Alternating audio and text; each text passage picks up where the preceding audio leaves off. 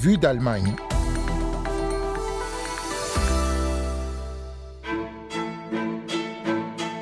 Parler d'Israël, un débat allemand. C'est ainsi que l'on pourrait traduire en français le titre du dernier livre de Meron Mendel, paru pour le moment seulement en allemand. Un des best-sellers de cette année dans les librairies de la République fédérale. Son auteur, un invité de Vue d'Allemagne cette semaine. L'Allemagne est l'un des seuls pays au monde où on parle autant d'Israël et où l'on se divise autant à ce sujet. Tout le monde a une opinion sur ce pays. Pourquoi est-ce ainsi? Pourquoi le conflit au Proche-Orient a-t-il une telle importance? Et pourquoi le débat est-il si émotionnel et souvent si empoisonné? Voilà comment Meron Mendel commence son livre Über Israel reden, eine deutsche Debatte, parler d'Israël, un débat allemand. Un livre de 225 pages parmi les meilleures ventes en Allemagne ce printemps. Il faut dire que le constat de l'auteur est juste. L'histoire d'Israël est intimement liée à celle de l'Allemagne. Le pays a été créé en 1948 après la Seconde Guerre mondiale et l'Holocauste. Et il fait toujours beaucoup parler. Alors pourquoi, comment en parle-t-on? Pourquoi le sujet est-il toujours aussi électrique? On reçoit l'auteur de ce livre aujourd'hui dans Vue d'Allemagne. DW. Meron Mendel, bonjour. Hallo, guten Tag. Alors merci d'avoir euh, accepté notre invitation premièrement. Si euh, votre témoignage et votre livre sont intéressants, c'est lié à votre parcours d'abord. Vous êtes euh, né il y a 47 ans en Israël dans un petit kibbutz, un village socialiste si l'on veut résumer tout ça. Vous vivez en Allemagne depuis une vingtaine d'années et aujourd'hui vous enseignez notamment le travail social tout en dirigeant un centre de formation qui porte le nom d'Anne Frank. Dites-nous peut-être d'abord, avant qu'on parle de votre livre, qui était Anne Frank en quelques mots? Anna Frank ist ein jüdisches Mädchen, das in Ende der 20er Jahren Anne Frank est une jeune enfant juive née en Allemagne à la fin des années 1920. Lorsque les nazis sont arrivés au pouvoir, la famille a émigré d'Allemagne vers les Pays-Bas. Plus tard, tous ont dû se cacher avant d'être trahis pendant l'Holocauste. Anne Frank, sa sœur et sa mère ont été exterminés dans différents camps de concentration. Le père est le seul de la famille à avoir survécu. der äh, weil äh, Et on connaît bien äh, l'histoire d'Anne Frank parce qu'après la mort de sa fille, son père a retrouvé son journal intime. C'est un journal qu'Anne Frank a écrit pendant qu'elle était cachée. Elle y décrit la situation dans laquelle elle, sa famille et d'autres personnes ont été dissimulées. Et ce journal est aujourd'hui encore l'un des documents qui a été traduit dans la plupart des langues au monde, qui est beaucoup lu, dont on a tiré des BD et plein d'autres choses aussi. Alors, euh, on le disait, vous écrivez au, au début de votre livre qu'on parle beaucoup d'Israël en Allemagne. Quand on ne vit pas dans le pays ou qu'on n'y a pas été à l'école, c'est parfois difficile de s'imaginer cela. Est-ce que vous pouvez nous raconter, nous expliquer cela? Äh, Oui, en fait, dans la société allemande et dans la politique allemande, le national-socialisme, l'Holocauste, continue de jouer un rôle important. Et il n'y a qu'un seul pays au monde qui se définit comme État juif. Et c'est déjà un aspect, une explication quant au fait qu'Israël joue actuellement un si grand rôle en Allemagne.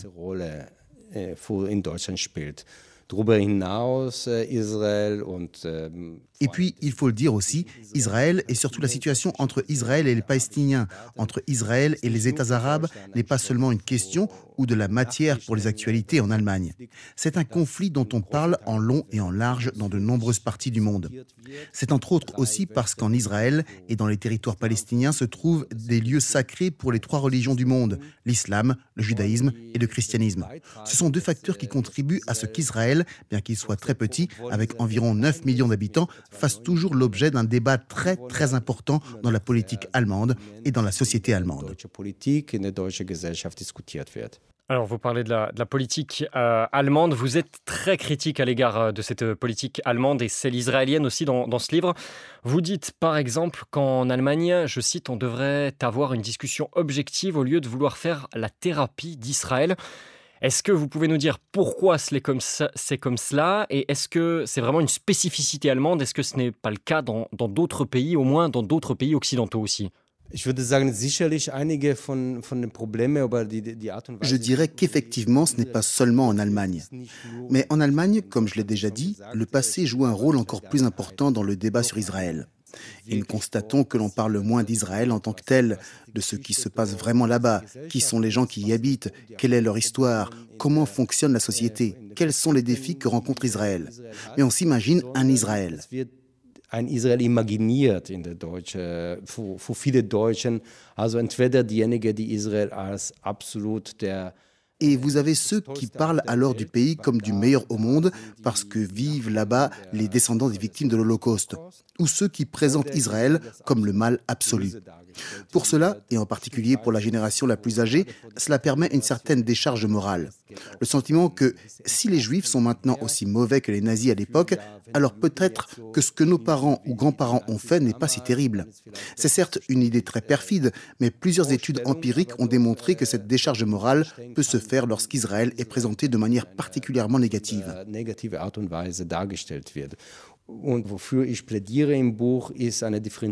C'est pourquoi je plaide dans le livre pour une différenciation, pour que quand on regarde en direction d'Israël, on se demande qui sont les forces au sein de la société israélienne, celles qui luttent pour la tolérance, la paix, les valeurs libérales et démocratiques. Et qui sont les extrémistes? Qui sont les fondamentalistes? C'est exactement le genre de réflexion que l'on doit avoir. Genauso solche Brille soll man sich anziehen oder diese Differenzierung, wenn man über Palästinenser Et c'est la même chose lorsque l'on parle des Palestiniens. Ils ne sont pas non plus soit mauvais, soit bons. Il y a aussi différentes forces qui sont en conflit dans la société palestinienne. Et c'est le défi que nous devons relever en tant qu'Européens. Voir comment nous pouvons jouer un rôle positif sur le plan politique, social et culturel dans ce conflit complètement bloqué.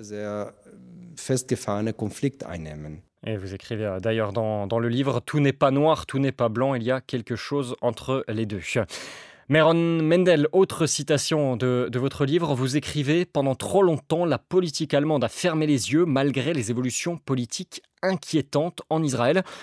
Pourquoi et qu'est-ce qui, de votre point de vue, serait maintenant une bonne politique vis-à-vis d'Israël, une politique étrangère allemande?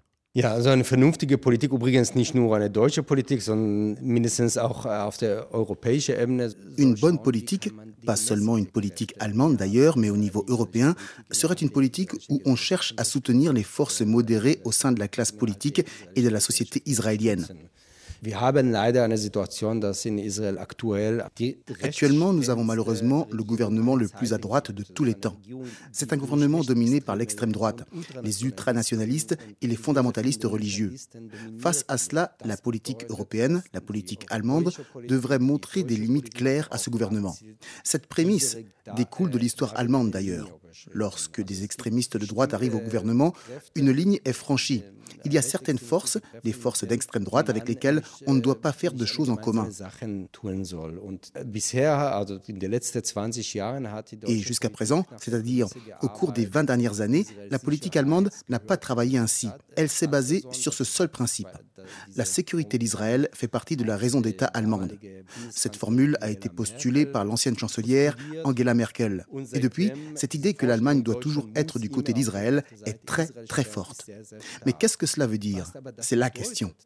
Si l'on veut vraiment se ranger du côté d'Israël, cela ne signifie pas se ranger du côté du gouvernement israélien. Nous voyons que depuis des semaines, des centaines de milliers d'Israéliens descendent dans la rue et manifestent. Pourquoi?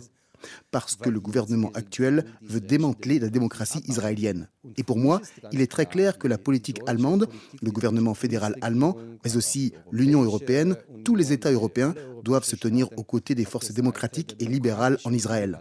Cela signifie également qu'ils doivent se distancer clairement du gouvernement actuel à Jérusalem. Meron Mendel, auteur du livre Parler d'Israël, un débat allemand. J'aimerais maintenant parler avec vous d'un autre aspect de ce livre. Vous écrivez euh, sur euh, l'intellectuel camerounais Achille Membe. Il a été accusé d'antisémitisme en Allemagne il y a trois ans parce qu'il avait établi un parallèle entre l'apartheid en Afrique du Sud et la situation des Palestiniens.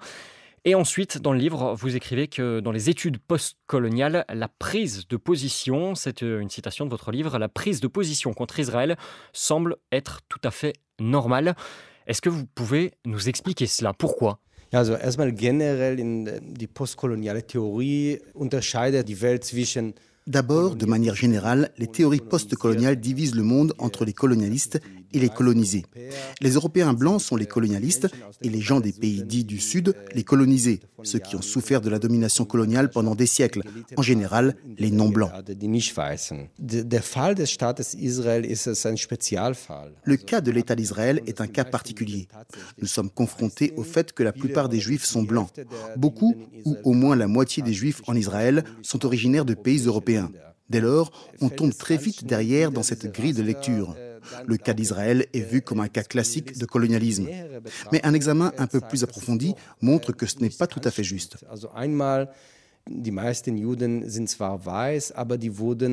D'abord, la plupart des Juifs sont certes blancs, mais ils ont été persécutés en Europe pendant des centaines d'années. Ils n'étaient donc pas les colonialistes, mais une minorité discriminée. Et ils sont revenus sur un bout de terre bien précis sur lequel les Juifs ont toujours vécu, même s'ils étaient autrefois moins nombreux.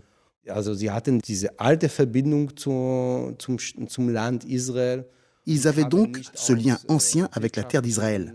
Ils ne sont pas venus pour des raisons économiques, pour exploiter la terre, comme par exemple dans les colonies africaines ou asiatiques.